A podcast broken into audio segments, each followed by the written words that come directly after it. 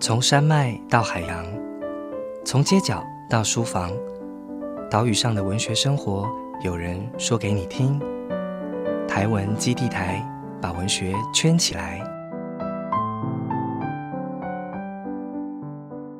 各位朋友，大家好，我是台文基地台的值日生马一航。台文基地台是由台湾文学基地所设置。我们会在这个 podcast 频道跟你分享关于写作者、关于阅读的一些新鲜事，将关于台湾文学的各种讯息发送给大家。本月大村民的这个单元，我们会邀请在台湾文学基地驻村的作家们与我们聊聊。那这次邀请到的是我们第一季的第六位驻村作家傅凯琳，让我们欢迎凯琳。大家好，我是凯琳。那我跟凯琳的这个录音啊，有点点一波三折，因为在疫情的这一段期间，本来我因为一点小感冒，我们这个 podcast 稍微延后一下，但是延后之后，我们就进入了这个三级警戒当中，无限循环，无限循环。那当然，我觉得在疫情这一段期间呢，大家在写作啦、步调上啊、生活里面多多少少都会受到一些冲击跟影响啊。但是也因为其实我们第一季征集的这一个呃驻村的。创作的主题其实就跟疫病有关系。那凯琳这次其实也带着一篇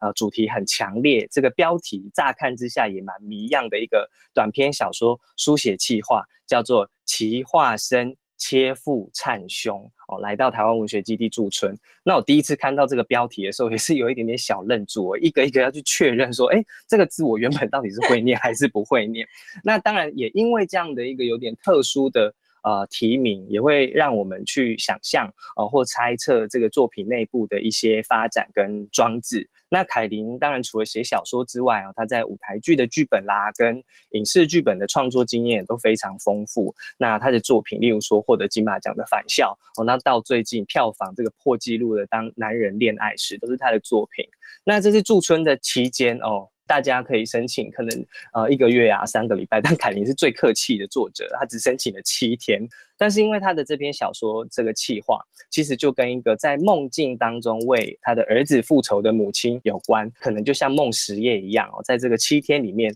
一天一个梦哦，这样子去开展这个小说的梦境世界。那这一篇小说是一个关于母亲用切腹的方式在梦中向杀子仇人复仇的故事。那虽然这个梦是里面一个蛮重要的元素，可是其实里面不只只有一个单一的元素，例如说包含跟战争有关系、跟空军、跟空战、跟历史、跟呃细菌战或复仇这样子多重复杂的一些主题会相关。那一开始可能就先请凯琳聊聊在创作这篇小说的动机，因为在你的计划里面可能也提到说，是因为有一个创作的工作，让你开始去调查这个台湾机周边的这些历史或相关的史料，是这样子吗？其实我刚刚有个小地方要补充一下，其实这个片名叫做《奇花生切腹煎胸》，它其实是歼灭的歼。对对对对对对，你看我就就就念错了。没关系，我们两个不要透露我们两个是哪边毕业的。对，然后呃，因为去年看到二零二零年看到就是台文基它有这个驻村计划公布出来的时候，我们其实全球已经因为就是新冠肺炎已经。流行一段时间了，然后大家在生活里面多多少少都面临了一些限制。然后，呃，虽然我一直都是就是在家工作自由工作者，但是多多少少就是这样的氛围，我觉得大家其实都很难不去感受到。然后一开始我会想要写这篇的原因，是因为那苦闷已经来到一个极致。所以我那时候想要写一篇篇名叫做《化身》的小说，然后当时原本一开始想的化身其实是把身体化开，然后不知道要做些什么。但总而言之，我想写一个把身体化开的小说。然后我一直在同音的字里面寻找，说有什么音是化身这样的音，但是它能够足够给我带来更多，就是除了把身体剖开以外的想象力。那最后我发现说，太多同音的字，他们其实都太指向个人啊，然后私领域，或者是一些太过细微的情感上的想象。然后，所以最后我会觉得说，那不如就是我把它取名叫做呃，取名为主角的名字，让主角叫做奇化生，然后让他可以有一个更广阔的范围去发挥，说这个故事到底发生了什么。那至于在这个故事里面，他真的讲到切腹这件事情，其实是一个巧合，但可能也是就是冥冥中注定。他我在呼应原本一开始我想要写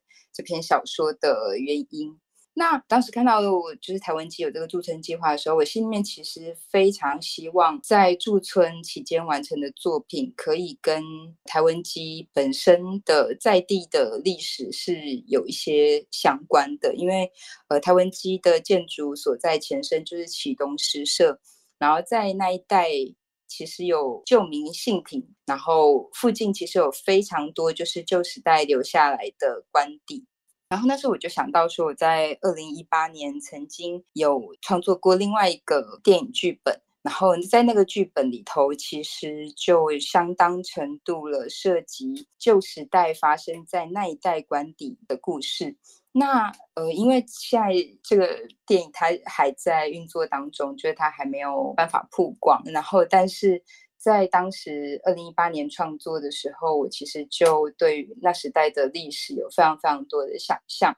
那我就想说，那我趁着这一次的驻村的机会，然后可以继续来钻研当时的历史，然后当时的人文风物，因为我非常希望就是往后还可以继续就那个时代的历史风物啊、人文，然后继续做更多的创作这样子。所以一开始就决定了说，我希望这篇小说里面有。在台的日人跟空军这两个元素，对，因为开始我觉得没有听你说到这个化身的这个谐音，就是我真的没有办法去猜到这背后的这个意思。不过我觉得遥远，对啊，而且还要翻字典 去找各种字去把它拼起来，所以相对的稍微有一点点这个呃冷僻的这一种同音字的这个调动。那我觉得背后其实藏着这一个，一方面是在这个疫情。之间哦，这种苦闷，或者说我们的身体跟精神之间的一个微妙的，不管是解脱，或者像你说的呃融化哦，或者是变化。但是我觉得加上了这个“旗”字哦，就是说让它有一个统一的感觉，说让个体跟私领域跟公众的历史，然后在这里面当然做出了一些连结或者是滑动的可能。那我想这个连结跟滑动的可能，也就是说这个。化身的问题，我觉得另外一个当然就是跟梦境有关系嘛，因为通常借由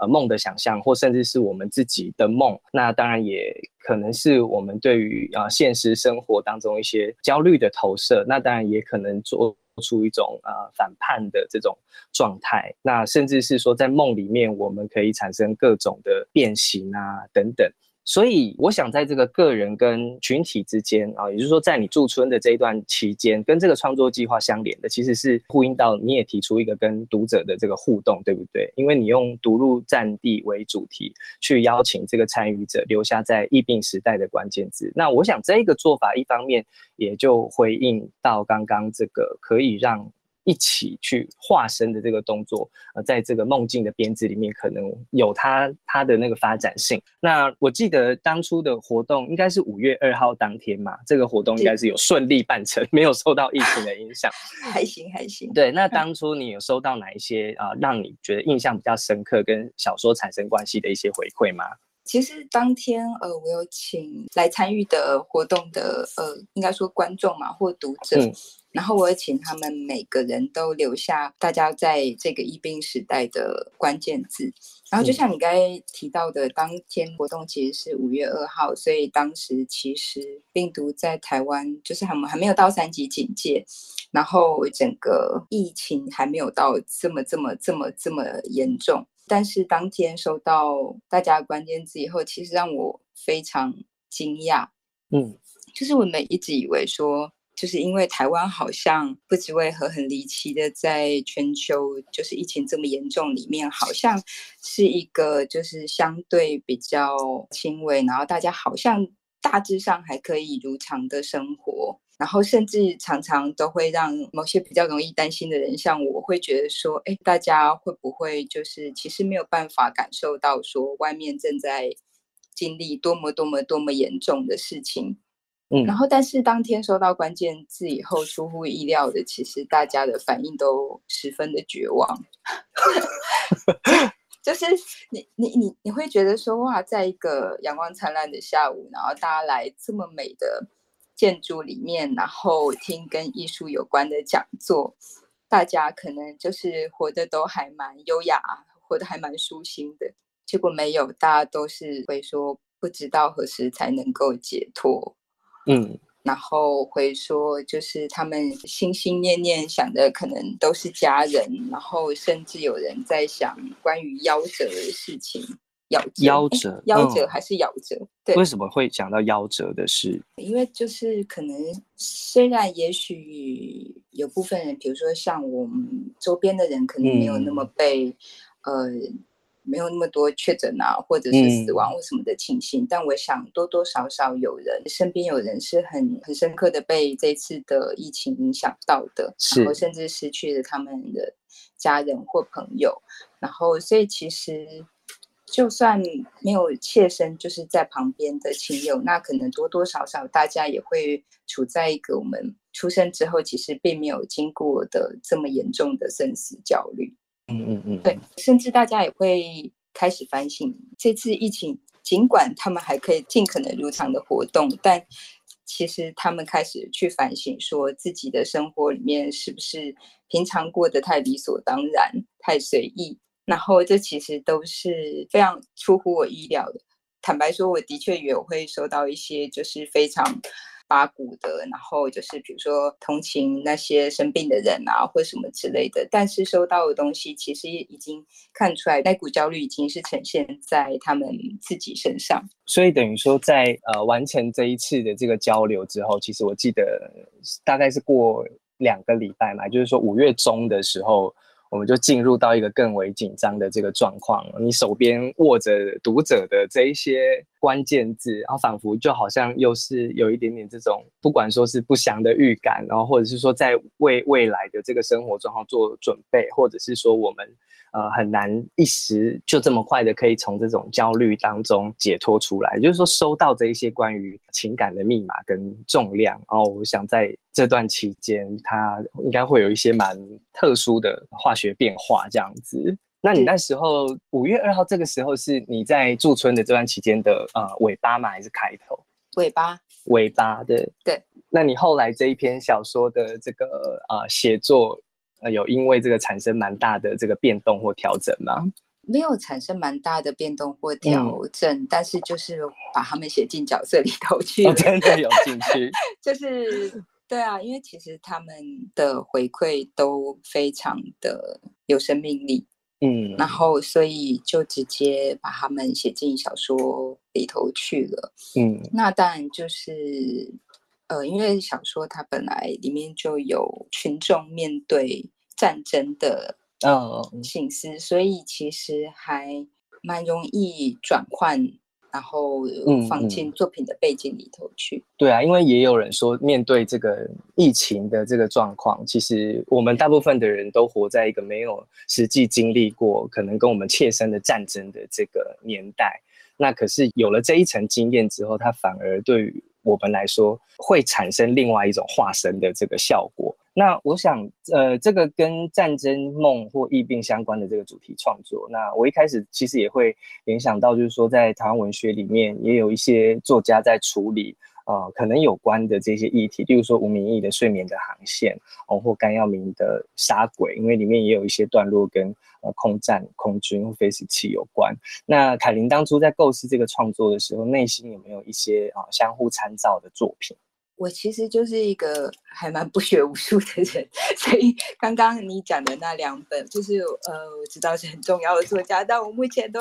还没有看过。那我在构思的时候，其实很简单，心里面想到的是，呃，很久以前看到夏目漱石的《梦十夜》改编成的电影，然后因为它改编成电影，它每一页它都让不同的导演去指导，对。嗯，然后所以每每页都产生就是非常不一样的风格，然后我觉得非常非常非常有趣。那真的要说有所参照的话，我会觉得说，嗯，就是这个东西，梦实业那样的东西，也是我也是我想要做的东西。嗯，只是梦时夜比较没有写剑舞步而已。而且我印象中梦时夜那一部电影，它的视觉效果很多地方都做的蛮蛮好的，对不对？对啊，对啊，对啊，对啊。然后呃，可是呃，这次我的驻村作品可能跟梦十夜会稍微有点不太一样的地方，是我觉得梦十夜他的想象力是驰骋的非常开，然后写的东西是非常不能讲脱线，但是就是非常的丰富。就是我们现在说脑洞大开这样子，对，脑洞大 开。你看我连这个词汇都没有。然后，但是我写就是《奇化生》这篇小说的时候，我其实蛮希望他以后还有机会在。继续扩展成更长篇的作品，嗯嗯，然后甚至因为我本身职业是编剧的关系，也许有机会可以让它变成电影剧本或变成电视剧的剧本之类的。所以在写的时候，我会更有意识的让他的故事是处在一个相对梦实业来讲还是比较封闭的范围内，然后比较扎实的结构。嗯嗯嗯，对。但是因为他一个梦一个梦，或者是说在在梦里面不断的这种复仇，我想到就是说啊，也许他会可以变成像爱死机器人这样的做法，爱死机器人也很酷，都短短的，然后不同的视觉风格，然后大家可能也会一方面。在某一个阶段哦，可以享受这种哦复仇的快感，这样子。对对对对对对对对，没错。希望希望可以达到那个地步。嗯，因为主持这个 podcast 的关系嘛，就是有时候还是呃会希望也分享给读者一些呃不一样的书籍这样子。那借由这个议题带出来，大家也可以呃对台湾的这个阅读书适，那有一些更更多一点的这个兴趣。那因为刚好那时候我们在呃录。音的时候，那时候应该是邀约五月初，那时候其实四月底的时候，甘耀明刚出新书，就是成为真正的人。那我觉得这本书我也很想呃借着这个主题就推荐给读者啊，因为这本书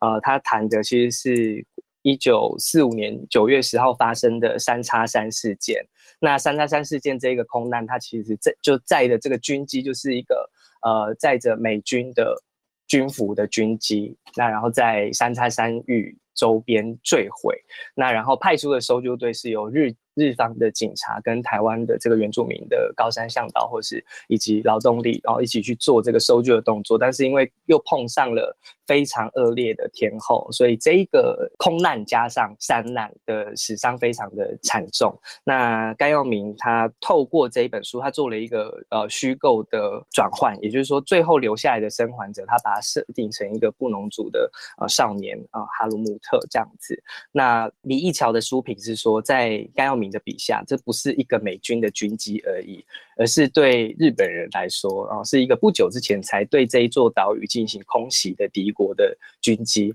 那当时你说以日本军警或是汉人哦布农族人一起组成的这个搜救队，大家会是什么样的心境呢？那也就是说，在这一个历史事件的这个转换之下，它其实带出的是这种。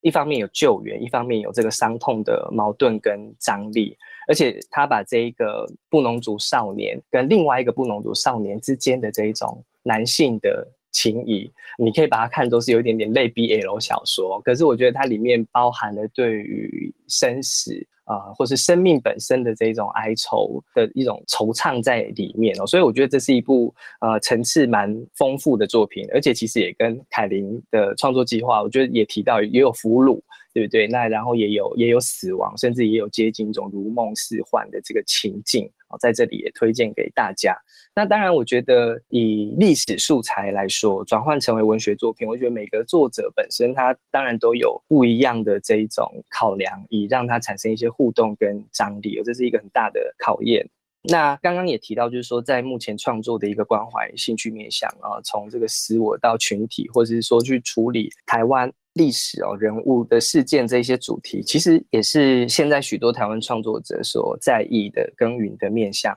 那你自己对于这样的创作或取材的方向有什么样的哦焦点或者是期待？哦，例如说有一些写作者他会特别去处理历史经验当中很难在文献里面看到的一种身体感。那有一些人会去对于这种物质的细节特别的在意，那有些人哦，例如说像呃黄崇凯哦，他可能还会再加上一层有点类似科幻的这种维度。那我不知道你在这方面的创作的想法上面有什么样的考量？第一个要 讲的是，我决定在那个我完成二零一八年那个电影剧本之前，因为他现在还在持续进行中，我决定在完成之前先不要看康耀明老师的书，我怕我看完之后我会觉得很害怕，就是人家写的这么好，然后大家听起来实在是太太太有分量的书。好，那呃，我自己面对呃关于历史的创作或取材。其实之前已经有一点点经验了，然后就是不只是在处理返校的游戏改编电影的时候，就是有处理过这方面的经验，然后另外还有就是陈顺成老师的《愤怒的菩萨》，然后之前有改编成电视剧，然后我有参与，然后这两次其实都是还蛮重要，也还蛮良好的创作经验，就是。因为我其实是一个土生土长的台北人，然后我的生活范围其实是非常狭小的，然后就是为了创作，其实必须要到尽可能去各个地方，然后去跟各种人接触，然后去探索，就是各式各样不同的。不同的生活领域，然后不同的生活经验，不同的生命经历，然后不同的情感的流向，那这些东西其实某方面来讲，都让我原本很局限的生命经验，会有一个可能是因为原本太局限了，所以我只要。呃，一遇到不一样的对象，我其实是会非常敏感的。那就更不要讲说，在处理历史题材的时候，其实其实是非常具有兴奋感的，因为历史它其实是发生在我们现在这块土地上。那这块土地它本身的变化迁移，某方面来讲，你就处在它那个变化迁移中。因为往后，比如说再过一百年，我们现在脚下这片土地，然后脚下这片土地上面呈现的风物，也不会是现在这个面貌。所以要去处理这件事情，其实是会非常让人兴奋，然后觉得有参与感、有挑战性的。那呃，目前为止，我自己会觉得说，有一点比较可惜的是，每个时代的创作者他都会有身处那个时代的优劣。好了，然后就我自己而言，我现在身处在比如说影剧发展到这个阶段，那现在我们还处在。并不是有这么多的机会，或并不是有这么多的资源，然后去大量的生出跟历史有关，然后跟过去文化非常息息相关，或直接改编过去的人物传记，直接改编过去的历史的种种作品。所以能取得资源的作品，比如说像是就今年要上的公司的斯卡罗。嗯，然后这样的东西，其实它是相对于其他的影剧作品而言，它需要更大量的成本去做支援，然后所以导致于说，我们真正要在影剧去实践这一块，其实是非常烧钱，然后其实机会会是非常难得的。嗯，那既然非常难得的话，就代表说，当我们要处理这件事情的时候，事实上我们还是没有办法。放开来做，因为机会太难得了，然后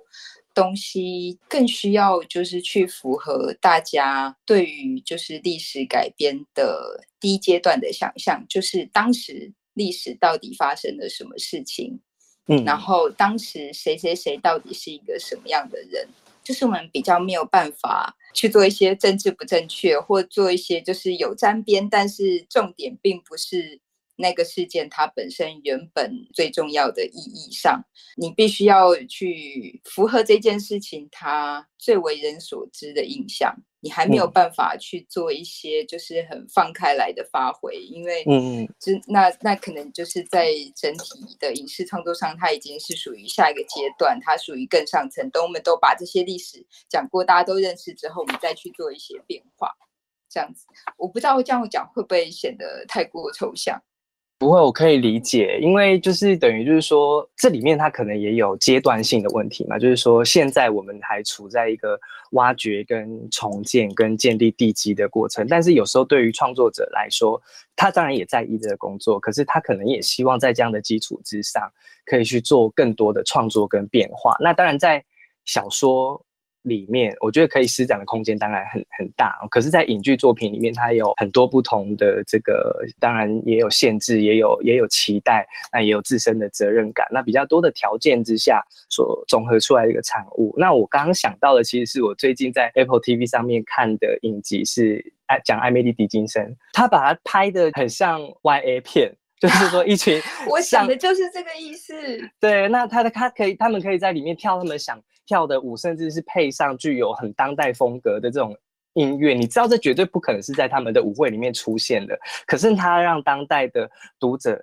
看到，这是一个有生命力、有感受性的一个女性诗人的心灵世界。那所以，当这一些诗作跟这些声音，或者说身体感受。它在不完全写实的这个状况之下，它带到了另外一种触及的可能，这某部分可以呼应你刚刚所谈的这个问题，对不对？对，听起来就很羡慕，一直想要做一些就是更放开来、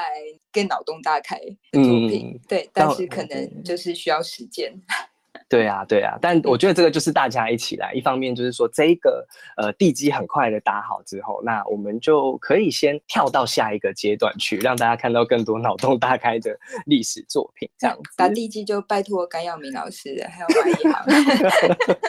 我们也同时脑洞大开，这样子大家一起来。对啊，多一点人参与的话，地基会打得更快。是是是，嗯，最后一个部分啊，就是说在台湾，就是说我们可以处理小说剧本的作家，我们可能会想到，例如说像呃袁琼琼啊、朱天文、吴念真或马生啊，跟那跟我们年龄相近的，例如说李平遥是我们的呃台大中文系的学妹哦，还是说出来了我们的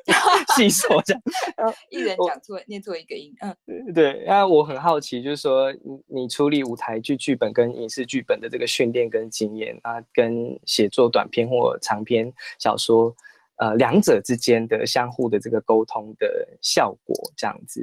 我好奇，可以听你多说一点关于不同媒材，然后跟观众之间产生的沟通吗？哦，或者是说对你自己写作里面相互影响的这一种帮助，这样吗？那对你而言呢？因为我没有写过，哎，哦，其实我有写过，我有写过一次舞台剧的剧本，那。当时我我觉得舞台剧剧本有一个比较难处理，或是可能我那时学到的最重要就是说，呃，在每一幕每一幕之间，它可能需要有一个动作，不见得是它真正的动作，而是说你如果把它视为是一个关键字的话，这一幕会带来什么？那如果假设这一个剧本里面有五幕好了，那这每一幕之间我设定下这一个动词或动作。它之间会产生什么样的逻辑关系？那这对我后来在写作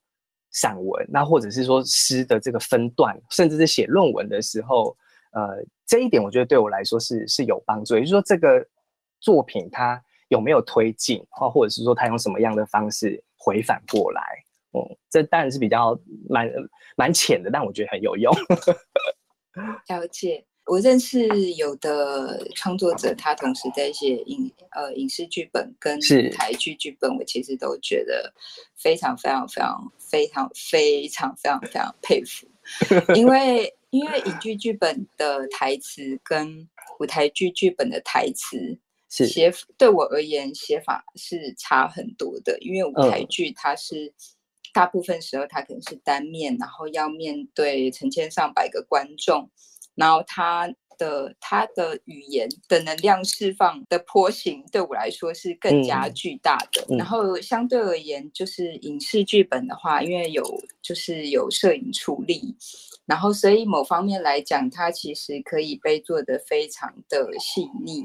嗯，然后没有做到说坡形这么夸张，然后能量永远要放的这么大。然后这对我来说是一个比较明确的差别，所以对于能够自由穿梭在两者之间的创作者，我其实超级无敌佩服。那因为我本身其实并不是一个这么不能讲踏踏实实，然后也不能讲自律，但是我本来在写作这条路上一直都是处在一个比较自由、比较。并没有给自己一个特定什么样的规范，给自己一个特定什么样的，比如说呃结构要打好了，我才能再走下一步或怎么样。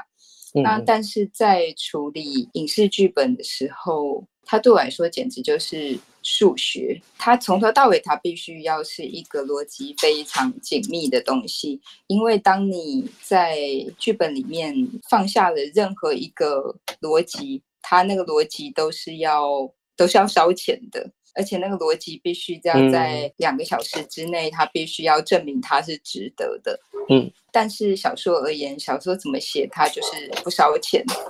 大大家都快要饿死了，这样出版行业都快要饿死。所以在这方面，其实会会会会非常非常非常不一样。所以我现在有时候在写完一句剧本，再回头去写小说的时候，其实我会觉得非常开心，就觉得包袱没有这么大，没有那么沉重的压力，必须要限制自己。然后必须要怎么做？然后甚至比如说影剧剧本里面，你难免面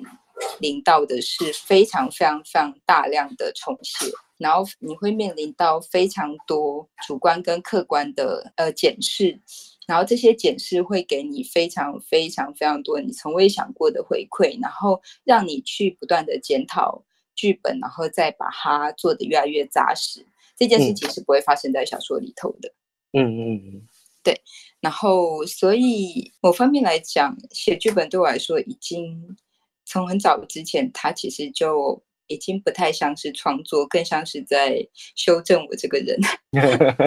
就是修正，就是你可以挑战自己到什么样的地步，你可不可以就是。在跟社会连接的时候，做出更有责任感的决定。然后，你有没有办法让大家在两个小时之内拥有一次就是很集中、很具体的故事经历？然后，这其实是非常困难，然后也是持续在挑战。嗯嗯，对，我觉得回答到你的问题，有有非常好，因为我觉得这里面有，我觉得至少有两个可以。提供就是说阅读的人或是创作的人，就是说一方面是我们以后在看剧本啊，或是说这个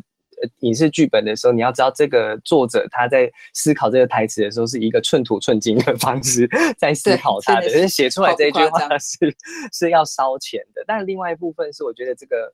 语言的，你刚刚用的是说语言的波形，那我想在不同的这个文本的媒材里面，它会有不一样的这个波形，然后它当然也有不一样的这种成本。当然成本啊，不只是我们所谓的这种可以计算的成本，然后它还包含你刚刚讲到对于这个作者个人的这个人格成本的这个付出哦。我觉得情感成本，对对啊，那滚动式修正那种，大家一步一步来，我觉得。听到这里，我觉得哇，这写作或者是说做写剧本，然后是一个呃成熟的大人，或是迈向成熟的大人的一件工作，非常困难。对，不过我觉得就是啊，在。这个时候生活啊，创作啊，都是挑战。然后虽然听起来好像有一点点这个老生常谈，但我觉得它毕竟作用在我们身上的时候，你会有不一样的感受。那我们今天的这个 podcast 啊，本月大村民，虽然因为一些原因有了一些耽搁，然后对凯琳比较不好意思，可是我想写作带来的这个创造，或是我们刚刚提到的这个历史，或是穿梭在不同的这个媒材之间提供的一个撞击跟张。力哦，虽然也都是在一些看起来好像要常常要断层的这个状态啊，当然也带来新的观点。那很谢谢凯琳今天在啊北岳大说明这里跟我们分享这一些他关于啊当前的创作、未来的创作、过去的创作的想法。那也期待未来可以看到呃更多你的作品。那我们再一次谢谢凯琳，谢谢大家，谢谢马一航。